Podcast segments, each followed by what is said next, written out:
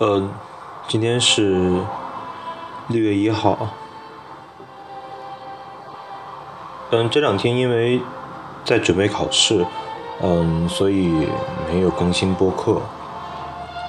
嗯，不过，嗯，今天已经考完最后一科，所以说想读书给大家听一下。嗯，其实下午的时候刚刚做完了自己五月份的一个总结。嗯，其中提到这个播客，嗯，它不算是我一时兴起所弄出来的东西，嗯，只是在这个月因为一些原因，嗯，会想要多录制几期节目出来，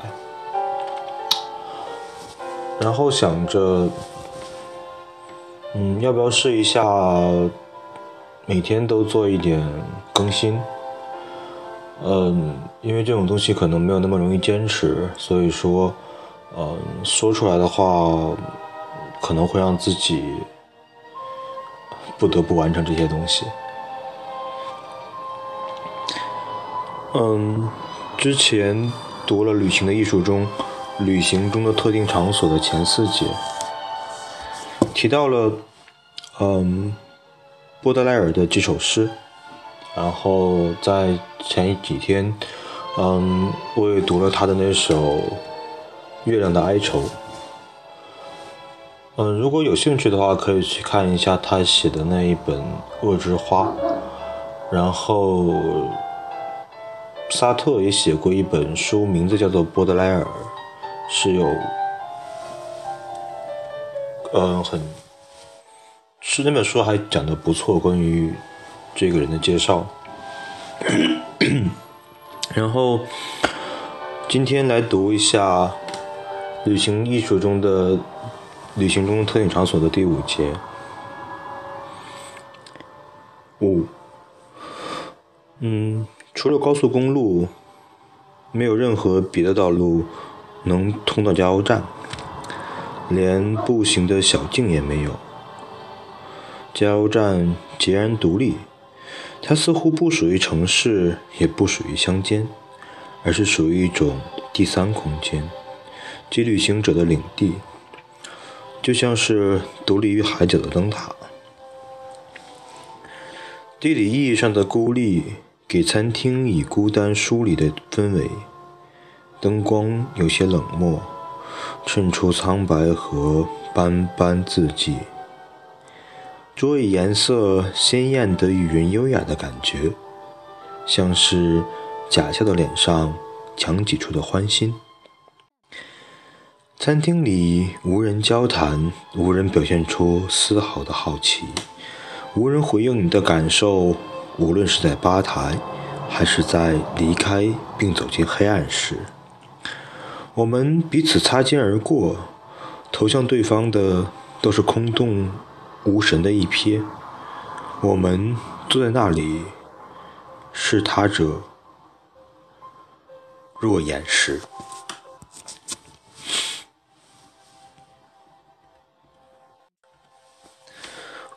我坐在餐厅一隅，吃着巧克力条，偶尔喝一口橙汁。孤独是我此时的心境，然而这一次，孤独是如此的温柔。竟然让我心悦，因为此时的孤独不是那种置身于欢笑和群闹中，让我意识到心身心境和环境之反差，并觉得痛苦的那种孤独。它源于陌生的人群，在这里大家都明白，沟通的障碍客观存在，对爱的渴求也难以实现。而这里的建筑和灯光，无疑的凹显了此时孤独的氛围。这种孤独的心境让我想到爱德华·霍珀的画作。这些画作描绘的景物苍凉，但画作本身看上去却不显得苍凉，而是让观者感受到他们内心的忧伤引发共鸣，因而减轻内心之苦痛，摆脱烦恼的纠缠。也许心境悲伤时，最好的解药便是阅读伤感的书籍。而当我们觉得周遭无爱可系、无情相牵的时候，我们最应当驱车前行的地方，便是某一个偏远独立的加油站。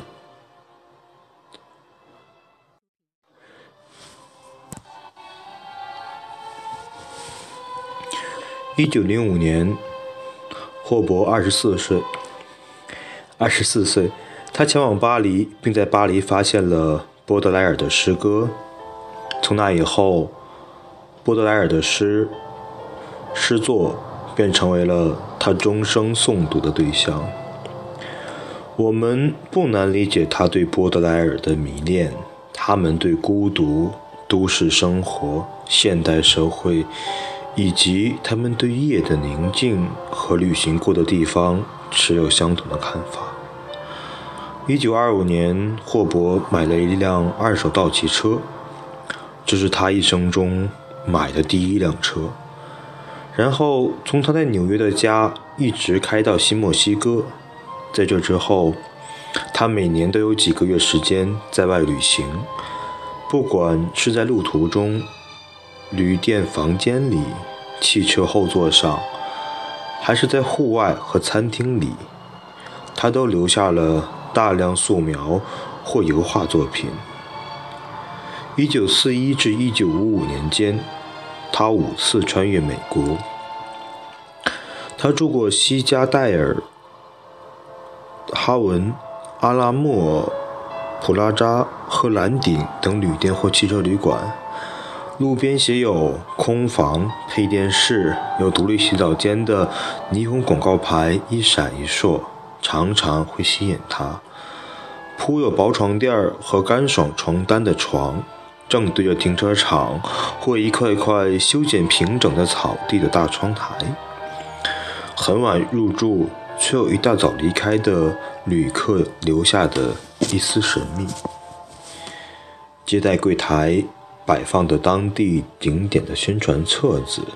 以及停放在静静的过道上堆满物品的酒店房间整理车等等，这一切都吸引着他。至于每日饭食，霍伯常在各种牛排、热狗快餐店解决。经过有美孚、标准石油、海湾、蓝太阳等标志的加油站时，他也会给车子加油。而且霍伯往往。在这些人们忽略甚至不屑一顾的地方，发现了诗意，如汽车旅馆之诗和公路旁小餐厅之诗。他的画作表明他对旅行中五种地方有着持久的兴趣：旅馆、公路和加油站、小餐厅和自动餐、小餐馆和自助餐厅。还有从火车上看到的景观，以及火车内和全部车辆的景观。嗯，这里有很多霍伯的画作的名字，然后如果有兴趣的话，其实可以直接在网上搜一下这个人，然后应该会有很多他的画作，我感兴趣可以看一下。嗯，所有这些作品中，孤独是最常出现的主题。霍伯作品中的人物，通常看起来都远离家乡。他们孤单地坐着或站着，在旅店旁床边上读了一封信，或在酒吧独饮。他们在行驶的列车上凝视窗外，或在旅店大堂捧书默读。看上去，他们多愁善感，若有所思。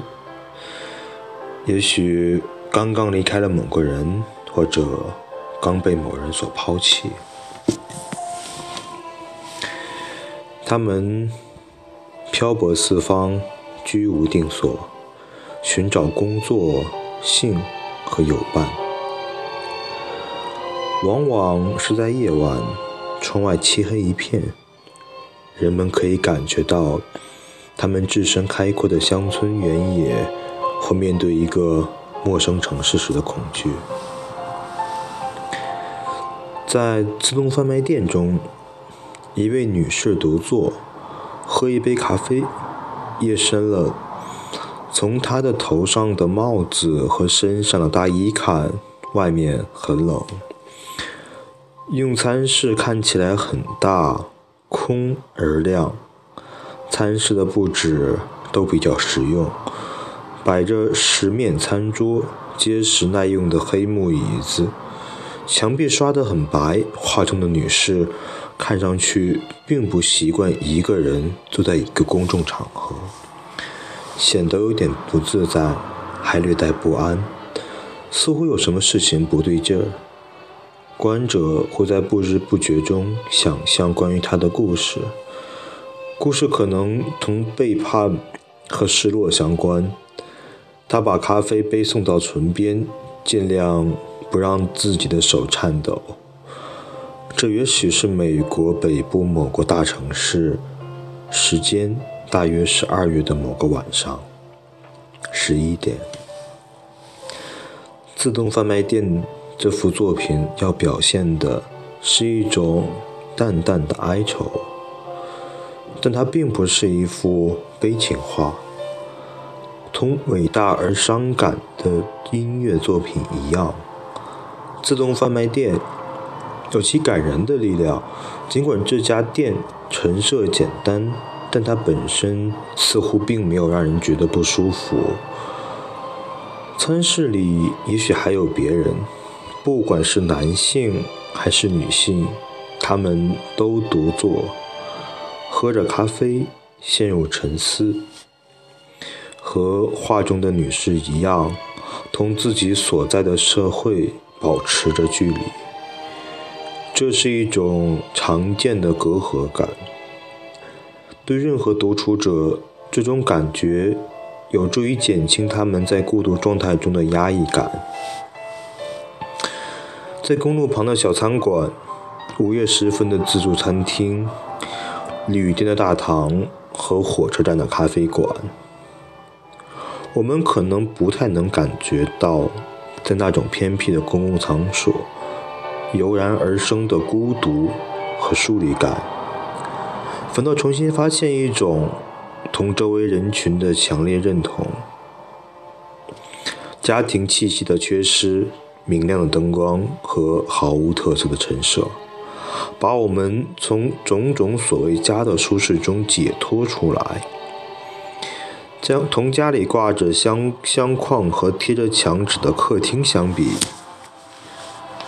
在这些地方，我们更容易摆脱心中的感伤。这种近乎避难所的装设，更能让我们放松。霍伯试图让我们同画中毒品孤独的女士产生共鸣。她看上去高贵大方，但也许太相信别人，过于天真。她似乎在生活中着着实实地碰了一次壁。霍伯让我们将心比心，想设想她的处处境。霍伯作品中的人物并不反感家本身。只是家似乎以各种各样的不容辩驳的方式背叛了他们，这才使他们离家出走，步入夜的孤独，或漂泊在路上。对那些因为高尚的原因而不能在现实世界里寻到家园的人，以及那些波德莱尔可能冠以诗人称号的人来说，全天候开放的小餐馆。火车站的候车室和汽车旅馆，便是他们的避难所。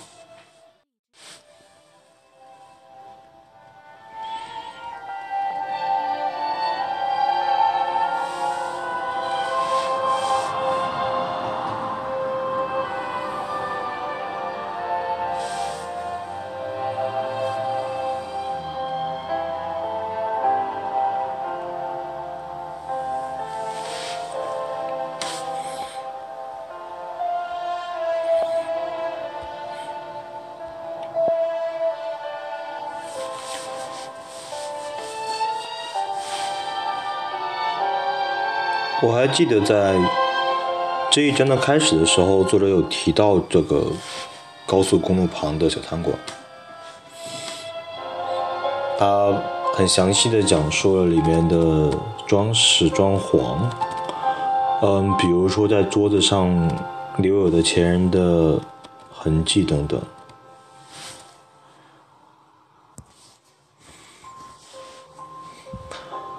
嗯，其实作者在不仅是在他自己的故事里面，而且在霍伯的画作里面提到了好多次的孤独。嗯，好，我们要在六一儿童节讨论孤独这个话题。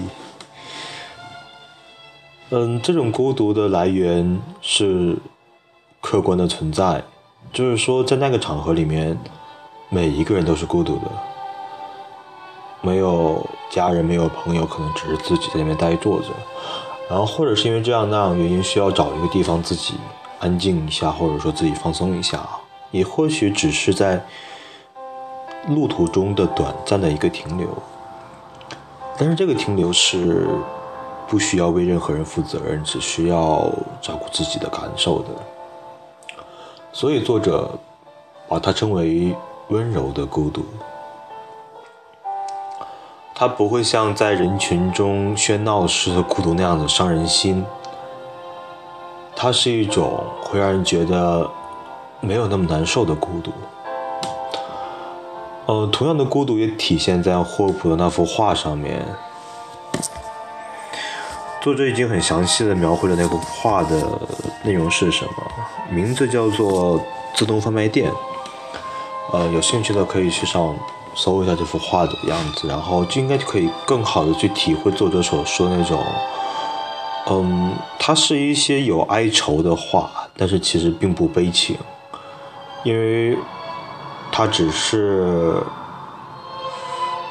就像是我们在呼吸之中那个间隔，或者说是在旅途和家中间的一个短暂的停留。其实我在想，为什么？他会在强调和家的不同呢？我在想，当一个人离开家以后，他拥有的家的属性，或者说他所肩负的责任和必须要做的事情，变变得没有那么重要。嗯，在那个时候，他只是面对着自己的感受，或者说是开心或者不开心，嗯。然后也同样，因为在一个都是陌生人的地方，也没有什么社交可言，所以很大程度上社会属性也不会对他有什么负担或者束缚。呃，在加油站旁的餐馆、高速公路上的自动贩卖店里面，所见到的无非都是。旅途中匆匆而过的人，就像是，嗯，一个很理所当然的，大家都会很自觉，在自己生活在自己世界里面的一个很多人的场合，然后他其实还讲到了。霍伯对于旅馆的喜欢，他通过对霍伯的一些经历的描写，去说出为什么这个人会喜欢这些事情。然后他确实画了很多关于，嗯，旅店、旅店房间，还有火车，还有景观的，在车上看到景观这些画作。然后他确实在追随着。